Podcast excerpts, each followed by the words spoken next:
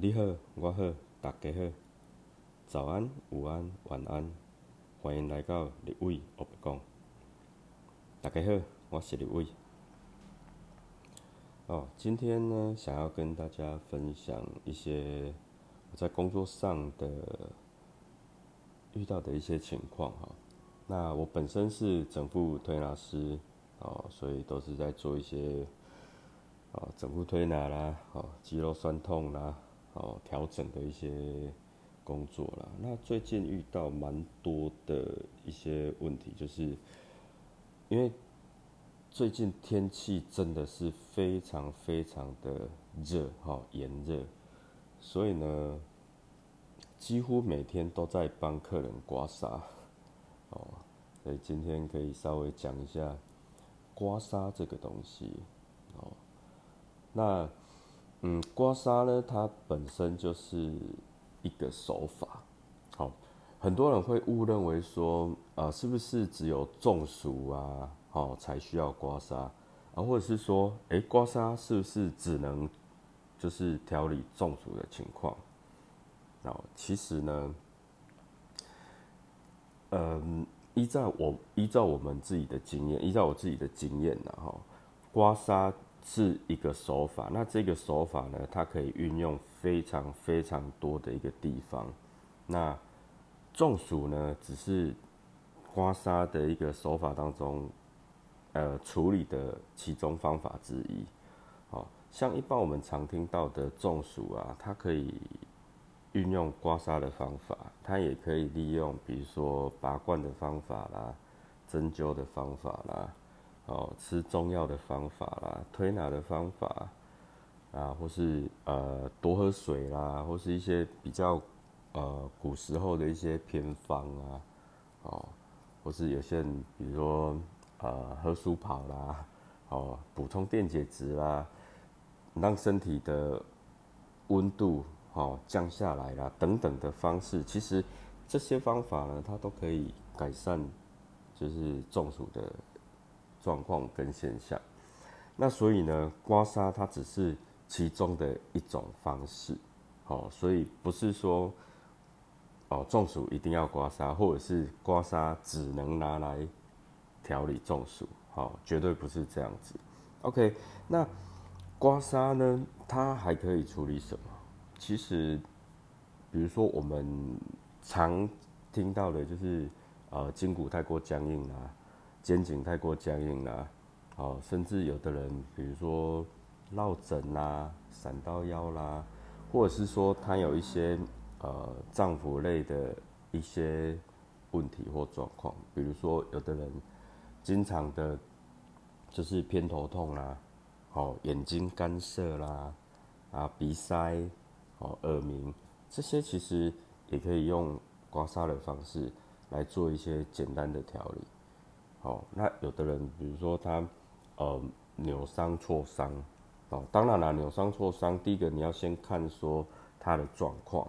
那如果说他已经，呃，先前的处理都处理的还不错。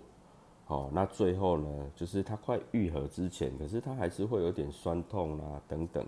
其实如果说是筋骨啊，比如说他的筋有结在一起，或是里面会有一些气结啦等等的状况，呃，用刮痧的方式，它也可以帮助，就是说它的一个气节，好，它能够就是顺开这样子，哎，那。刮痧还可以用在哪里？因为像我最近哈有一个有几个客人他的一个状况，哦，就是有有几个呢？第一个他，嗯，啊，这客人是女生，好，我先讲一个案例哈。这客人是女生，那他本身的工作呢是必须要久站，好啊，甚至要走来走去，因为工作的关系哈，必须要呃走动啦，或是。爬楼梯上下啦，好，那坐着的时间真的是比较短，好，真的是比较短。那他在走路的过程呢，哦，或是爬楼梯的过程，他会发现说，他在走楼梯走了，呃，比如说一个楼层之后呢，他必须要站在那边稍微喘一下，好，他需要喘一下，就是换个气啊，好，因为走楼梯会喘。好，那再来呢，他的还有另外一个状况就是，他饮食方面，他吃东西呢，呃，偏快，好偏快，那他就经常吃完东西之后会有一些，比如说像呃胃部比较胀气啦，好，或是哦有一些。嗯，闷闷的感觉，胀胀的感觉，甚至有时候还会有我们台语讲的一恰声，啊，那中文就呃胃食道逆流这样子，好，但是它还没有到很严重，只是说偶尔会有这些状况，那他就来做一个保养这样子，好，就就来来来工作室这边做保养。那就帮他推拿完、调整完之后呢，最后再帮他做个刮痧。好，那当然了，他除了就是这些状况之外，当然他还有一些小小的、一些比较轻微的中暑现象。哦，轻微中暑现象，那原因是什么？因为第一个，外面天气太热；第二个，他因为工作太忙，水分补充的不是很足够；那第三个呢，就是。他们的工作环境是有冷气房，然后他是在冷气房里面工作。那经常的出入就是有冷气跟没有冷气的地方，冷热交替的状况下，造成他有一些些的中暑的现象。那中暑的现象会有什么表现？呃，有的人，就每个人都不一样。好，有的人呢，他会比如说呃有头晕的现象，有的人会有。就是我们讲神神呐，哦，神神的感觉，哦，那有的人呢会有眼眶有一点点的热热的感觉，哈，灼热的感觉。那有的人会有口干舌燥啦，好，或是说胸胸闷啊，呼吸不顺畅啊，好，等等，或是精神萎靡啊，精神不振等等这些状况，其实它都是呃。中暑的一个小小的症状了，好，那我们是经过呃，就是综合的一个判断之后呢，好，就确定他有一些些的中暑现象，那就帮他刮痧，好，那刮出来的痧，哇，超恐怖，它不是红，哦，它是整片是黑的，而且又一点一点的一些一些我们讲血瘀的部分，好，那。就这样帮他刮，哇，整个背都非常的恐怖，非常的恐怖。那经过了大概五个礼拜的一个调理，他每个礼拜都来调理一次。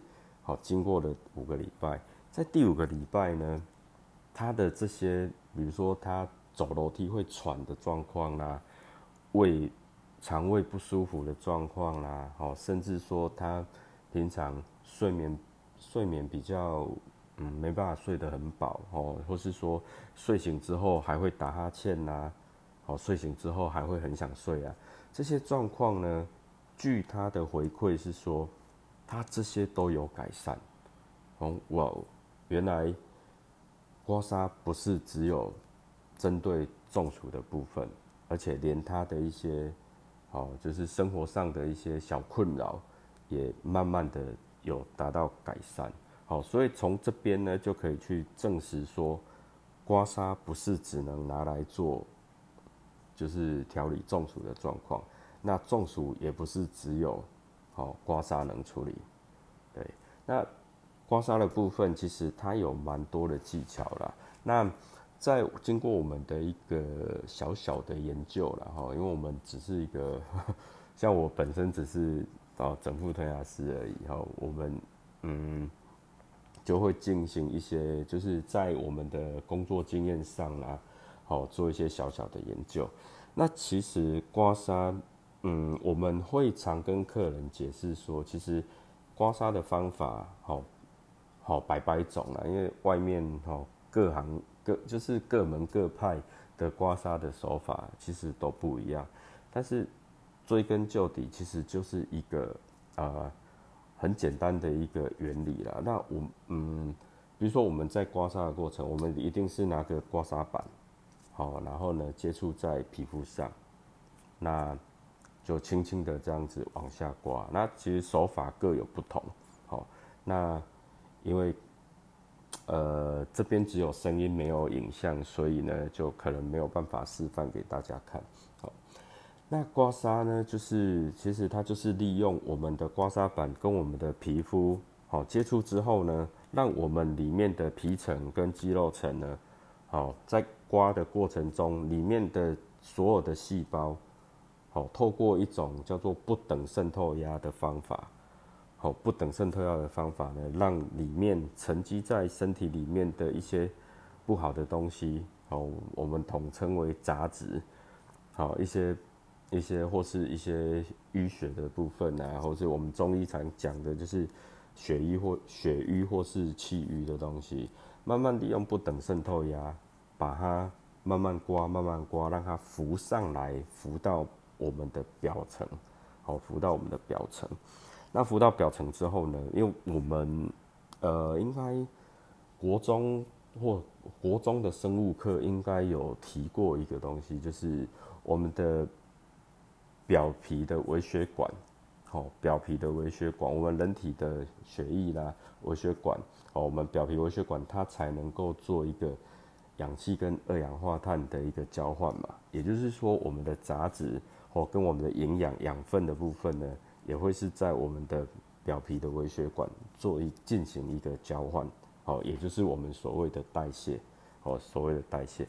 那利用不等渗透压，把里面的杂质，然后把它刮到我们表层，好啊，然后进行微血管进行一个代谢，好，让这个部分做一个改善。那其实这就是一个刮痧。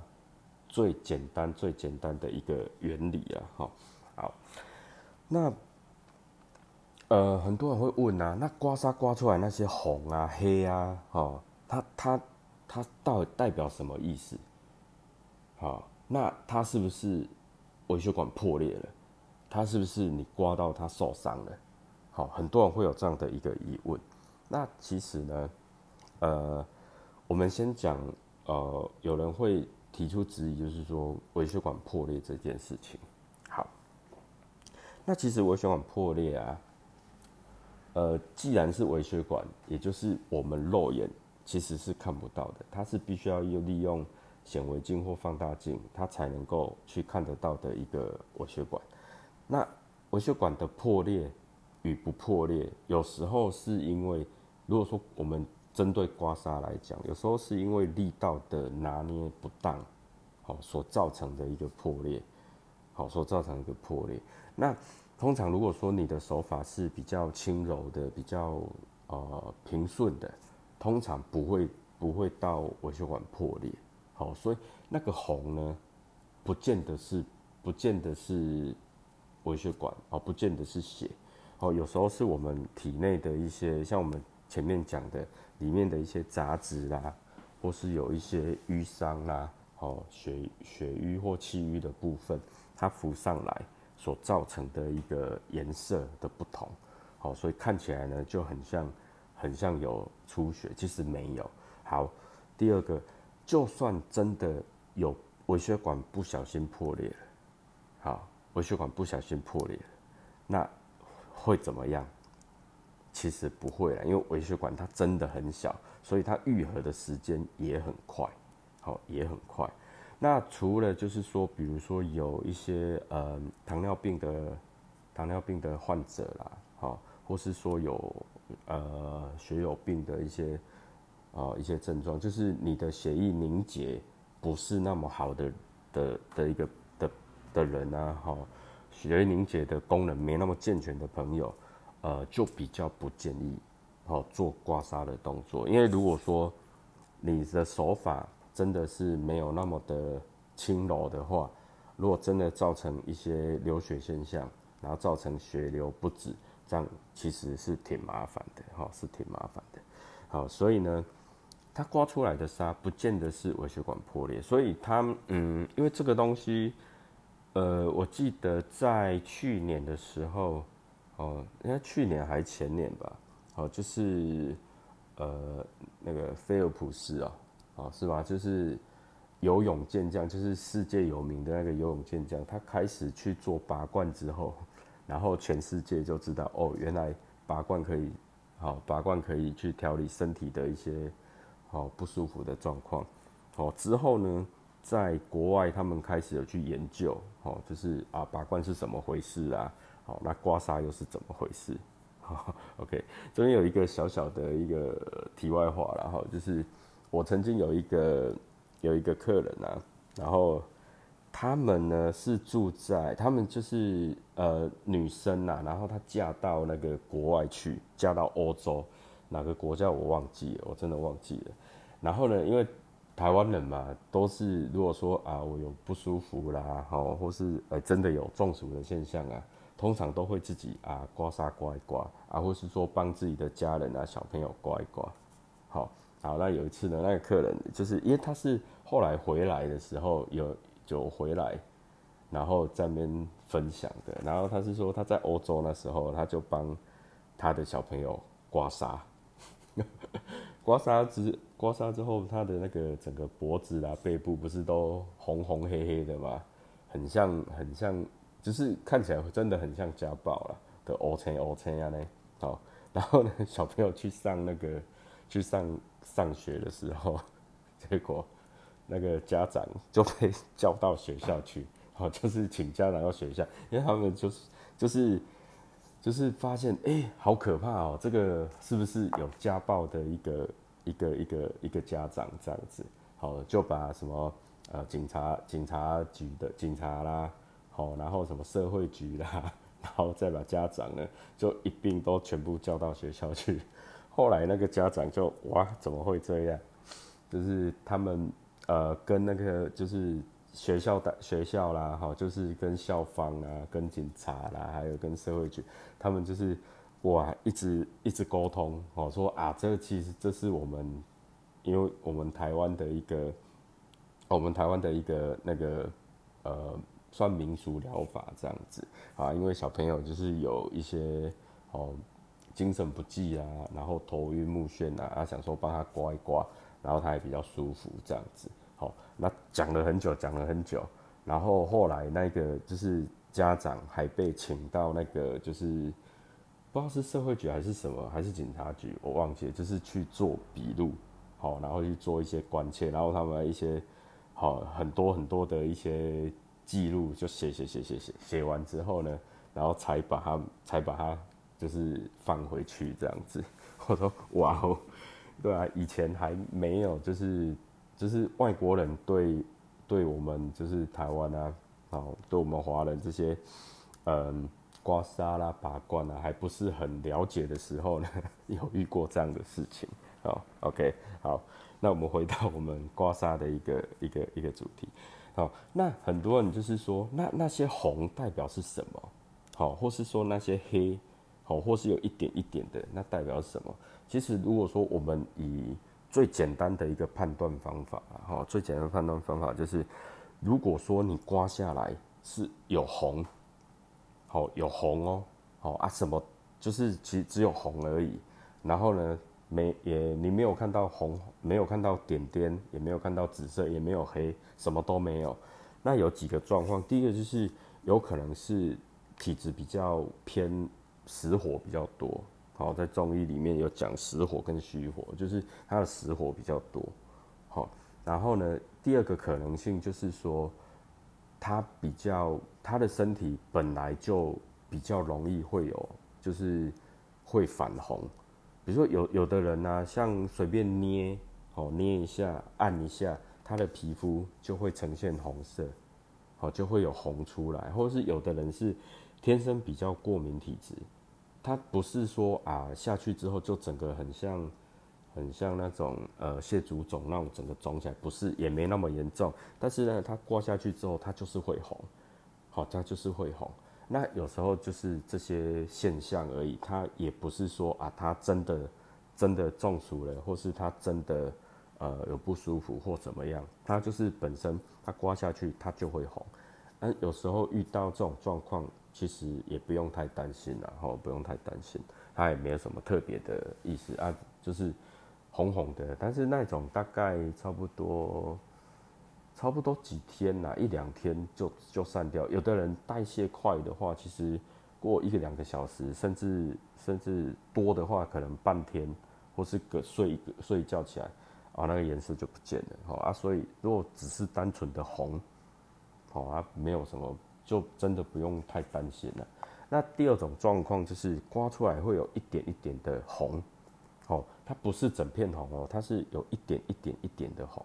那一点一点的红呢？它这个就是在我们的经验上来讲，它这个就是有有可能，好，有可能是中暑的现象，或是有可能是它的整个筋太僵硬、紧绷，然后让它的血液循环不好，所以刮出来就会有一点一点一点的红，哦，一点一点。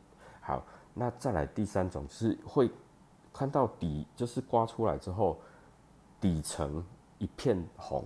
然后上面会有黑黑的，甚至偏紫色的黑点，偏紫色的黑点。那这个是什么？其实这个就比较严重一点。那这个就有可能是血瘀的部分，哦，有可能是他一些呃体内有太多的寒气，哦，或是说他有很多的杂质，可是他的代谢一直没有方法，就是做代谢掉。所以它一直累积在那边，所以你刮出来之后，它会一点一点一点的黑。好啊，这个就是可能比较比较，嗯，它它的表现的症状况就是他人会比较不舒服。好，那再来最后一种就是最恐怖的一种，我就是我们常我们就是在做刮痧的过程中，然后它会有产生的一些问题。好，然后它是最我们。我们觉得最难处理的就是你刮出来之后，整片都是黑的，而且呢，也有一点一点的红，也有一点一点的黑，或是它它是一整颗很大颗的黑。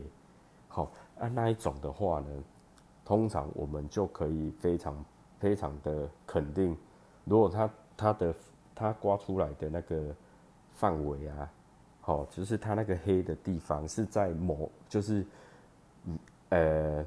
我们这样说好了，就是我们身体有一些反射区，哦，就是我们常听到的全息反射区，哦啊，全息反射区是什么？未来，哦，再再做一集，再跟大家分享，哈，好，OK。那反射区的部分呢，就是我们可以知道说啊，它可能是心心脏的反射区，好，肺脏的反射区，好，胃的反射区，肠子啦、肝啦、脾啦。等等的反射区，那就是说，诶，它那个刮出来整片黑的地方是在哪一个反射区？好，来去来去做一个判断，说，诶，它是不是哪个地方有什么状况？比如说，它是在肝脏的反射区，那我们就会就可以就我们就会去判断说，诶，他是不是因为最近太疲劳啊，或是多，或是或是说多熬夜啦，好，或是说都。都常在哭啊，好，然后或是说啊常生气啦等等的啊一些状况。那如果他是在整个肺部啦，肺部的反射区的话，我们就会问他说是不是最近比较容易喘呐？好，或是心脏的反射区也会问他说是不是最近比较容易喘？好，走路容易喘呐，爬楼梯容易喘呐，或是说容易胸闷啊，或是说诶呼吸比较短促。好啊，这些都有可能，好，在他的那反射区刮出来都会很黑。那其实这种黑哈，有时候都是比较真的是体质偏比较寒的啦。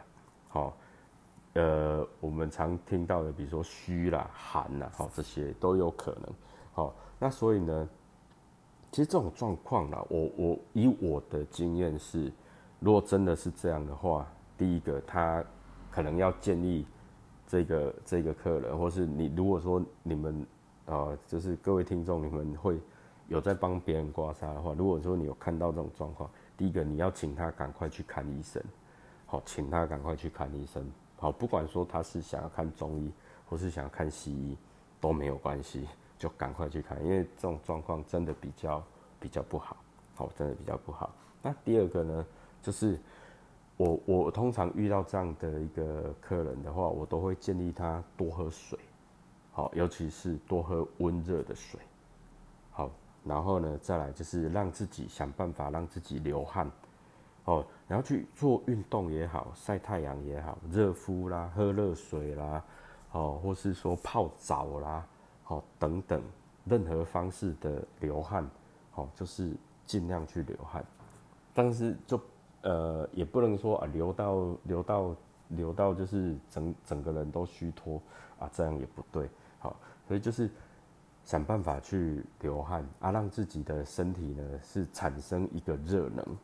好，因为它刮出来这么黑，其实身体是偏寒的，好偏寒。可是他有时候这这个人哦，他会产生就是一些燥热的感觉。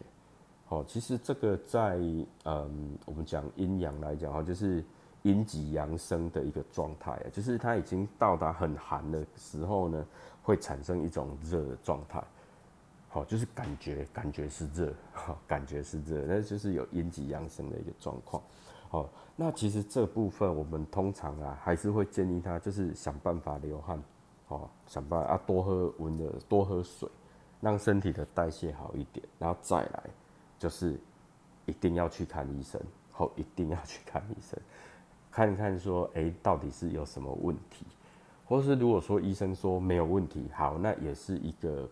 保证嘛，保障嘛，好，就是说，哎，医生说我真的没有什么特别的问题啊，那也好，就是给自己一个安心。啊，不然刮出那么黑，其实看的真的很恐怖了，而且真的非常像家暴，哦，而且像那种黑黑的点哦，如果说啊各位有经验的话，那个黑黑的点，你用手去摸，轻轻的摸，它都会痛，好，它都会痛，哦，所以呢，如果有遇到这种状况，真的就是。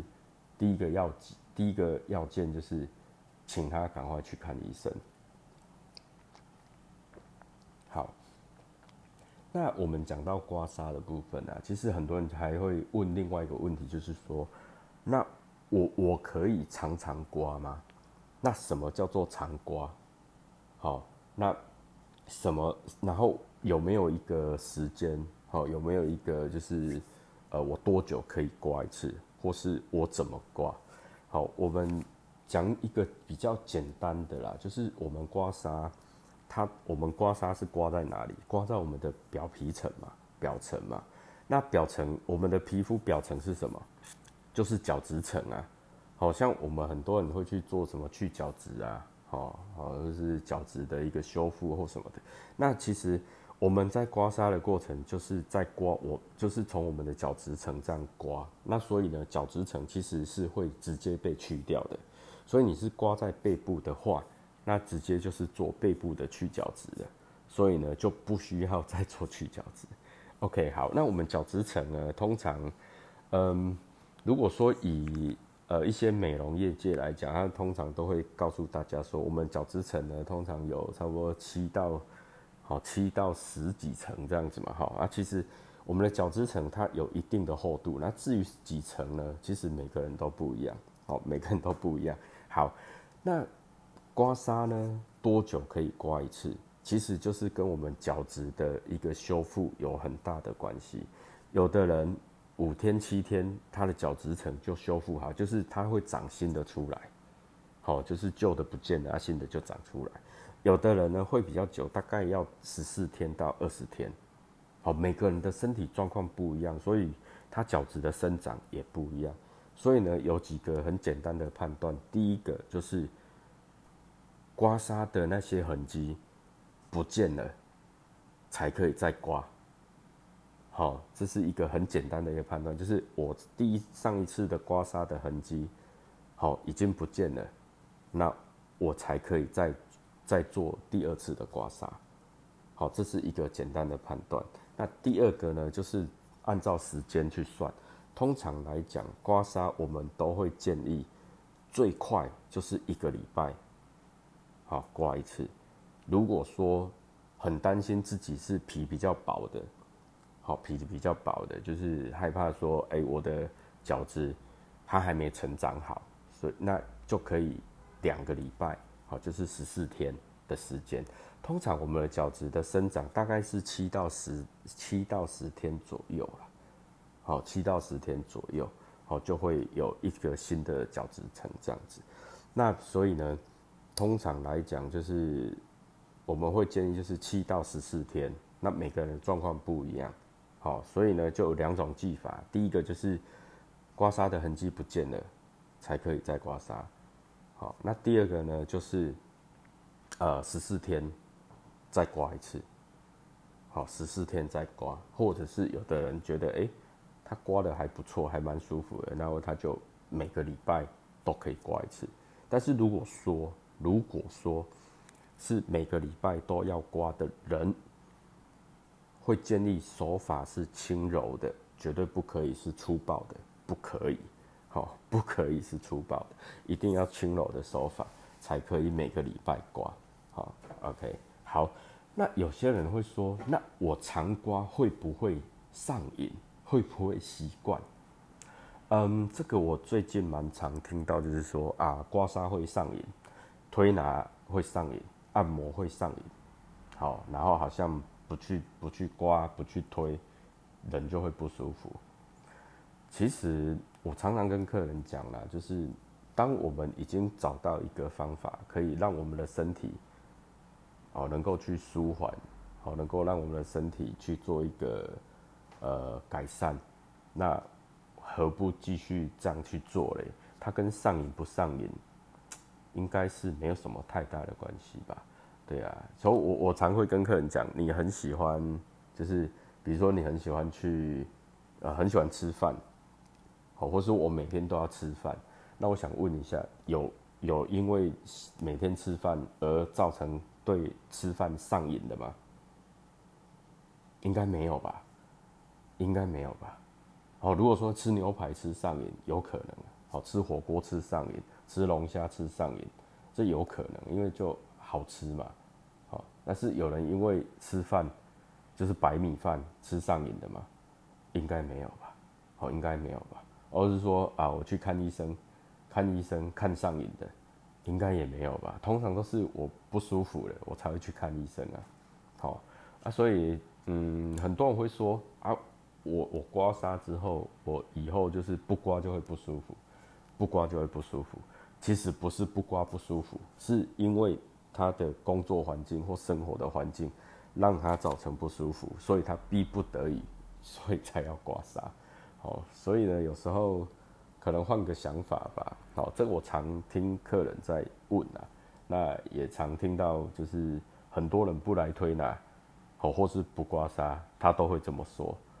啊，那其实我倒觉得这不是上瘾的问题，而是他就是有这样的一个需求，哦，有这样的需求。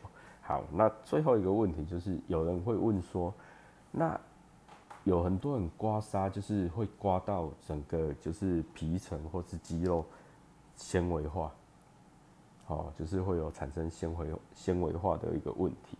那那是不是就就？不能刮痧，或是不要刮痧，会比较好，因为纤维化之后，整个肌肉它变得没有弹性啊，或是呃皮层它没有弹性，那其实对我们人体是不好的，对。但是为什么会有纤维化？那其实这个要去探讨一个问题，就是说怎么样造成它纤维化？好，所以前面刚刚也有讲了，就是多久可以刮痧，这个就很重要。因为有有一些人，他真的，哦，他真的就是每天刮，每天刮，或是两三天就刮一次，两三天就刮一次。那这个会造成一个什么问题？第一个，我我们的角质层它还没长好的时候，你就又把新的角质层刮掉了。好，然后呢，再隔一两天，它还没长好的时候，你又把它刮掉了。那我们的皮肤为了要保护。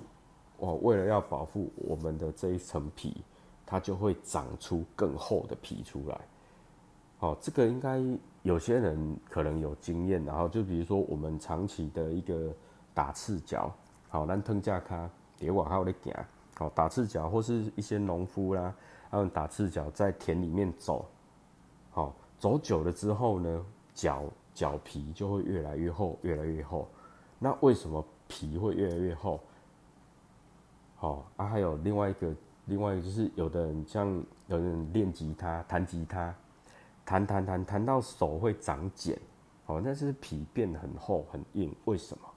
那其实这些皮变厚变硬，它确实就是纤维化。那为什么会纤维化？是因为它要保护这个皮，保护这个皮层，保护这个肌肉，所以它才会变硬变厚。那所以呢，如果你我我们再回到刮痧这边，如果说我一两天就刮一次，两三天就刮一次，那我可以保证一定会纤维化，一定会纤维化，因为角质还没有修复好啊。比如说，好，我们不管它几层，假设它就是有十层的角质层，那这十层的角质层，你刮一刮可能会去掉两三层，甚至四五层。好，你这四五层它开始长长长。它长到第七层的时候，你又刮了三四层，那不是只剩下四层嘛？然后又长到第五层的时候，你又再刮三四层啊，不就剩一两层吗？然后它再长到第三层的时候，你又刮了四层，哇，那不就刮到真皮层去了吗？甚至刮到我们的一个一个肌肉层去了嘛？好，那这样第一个它就会受伤嘛，它就会受伤嘛。那皮受伤就会开始结痂。好，受伤之后它就会结痂嘛。那好，因为因为真皮层进去之后就有有微血管的嘛。那我们的角质层是没有微血管的。好啊，真皮层好进去之后就有微血管，所以你真皮层受伤了，它就会有就是组织液组织液会先出来。好，组织液会先出来，就会你有看到一些黏黏的部分，然后或是说啊摸下去会痛。好，因为。神经也在那边嘛，好，痛感神经也在那边嘛，那就是它会造成有疼痛的感觉，那开始它就会结痂，那结痂之后嘞，结痂结痂的那个伤疤组织通常都是很硬很厚的，那你常常这样子一直重复受伤，重复受伤，重复受伤，那这个位置它一定就会角就会纤维化，一定就会纤维化，所以呢，这个很重要的一点就是说我们。刮痧一定第一个，你一定要等你那些刮痧的颜色，好，刮痧的那些痕迹不见了之后，才可以再做下一次的刮痧。第二个，你的时间一定要拉长，至少最快最快也是七天。好，通常我们的角质的生长大概是七到十天左右，每个人的生长的一个。呃，因为每个人体不一样，每个人的生长的过的一个过程也会不一样，好，但是最保险的一个部分就是七到十天，好，七到十天，好，那如果你真的都很难记，好，我到底是七天还是十天，不知道，没关系，就记第一个方法，痕迹不见了之后再来刮，好，那有人问说啊，那我刮完之后啊，哦，刮完之后还是不舒服啊？好，还是不舒服啊？怎么办？好，还继续刮吗？啊，不是。好，我们刚讲，就刮痧你一定要有个时间。那你可以做什么？如果说自己的话，其实可以多喝水啊。好多喝水。好啊，然后做一些伸展的运动啊，拉拉筋啊。好，做一些瑜伽也好啊。好，做一些像有氧操也可以啊。好，等等的方法，他去做。而另外的动作来去做一个改善，而不是说我就硬刮，一直刮，一直刮，好，也不是这样，好，也不是这样。OK，好，那刮痧完之后呢，要怎么去保养它？好，保养，这这个就是很重要的一点。好，好，我们刮痧完之后呢，有的人真的是需要做保养，好，就是那保养的方式，比如说有的人会去擦皮肤的药。好皮肤药，然后有的人会擦乳液，好或是修复型的乳液等等，这些都可以，好都可以。那第二个部分呢，哈，就是呃有我为什么会刚讲，就是说有的人不可能不需要做保养，因为这种人比较特别，他就是皮肤是呈现油性的人，油性的人呢，通常你在抹乳液之后，它会更油，其实是很不舒服的。那油性油性皮肤的人啊，他其实所分泌就是流汗所分泌出来的就有一层油，那其实就是很天然的乳液啊。所以呢，不是说它不用保护，而是它自体自己就会产生。那如果说比较干性皮肤的人呢，就会建议说，刮完痧之后，刮完痧之后，可以涂上一层薄薄的乳液，好，来去做一个皮肤的修复，这样是最好的。那刮完痧之后呢，非常非常的重要，就是一定要喝大量的水，一定要喝大量的水。那如果说有的人说啊，我我我不喝水，我都喝饮料、喝茶类、喝咖啡、喝什么可以吗？答案是不可以，不可以，因为呢，因为水就是水，茶就是茶。咖啡是咖啡，但是不一样的东西，不一样的东西。好，那茶跟咖啡呢是属于脱水的饮料，就是我们通常喝茶或喝咖啡，就是会有利尿的感觉嘛。啊，其实它这两种它本身就是利尿，就是利水的脱水的饮料啊。哦，就是让你的细，让你身体里面的水整个排出来的东西。那其实。你刮完痧之后啦，哦，有时候我们要为了要增加代谢，好，然后是说为了赶快把这些已经刮来刮在表层上面的这些杂质呢，好，要让它赶快排除出去，所以会建议就是喝大量的水，好，喝大量的水。那人一天要喝多少水呢？这个之后会再做一集跟大家做一个分享。OK。那今天刮痧的一个部分呢，就简单先分享到这边。那如果呃各位有任何的一个问题哦，或是任何的意见呢，啊想要询问的话呢，啊都可以，哦就是留言给我，或是寄寄信给我都可以，或私讯我都可以。好，好，那。好，今天刮痧的主题呢就到这边。那感谢听到这边的您，好，那祝您有一个美好愉快的一天。好，李威我北贡，谢谢您，谢谢，拜拜。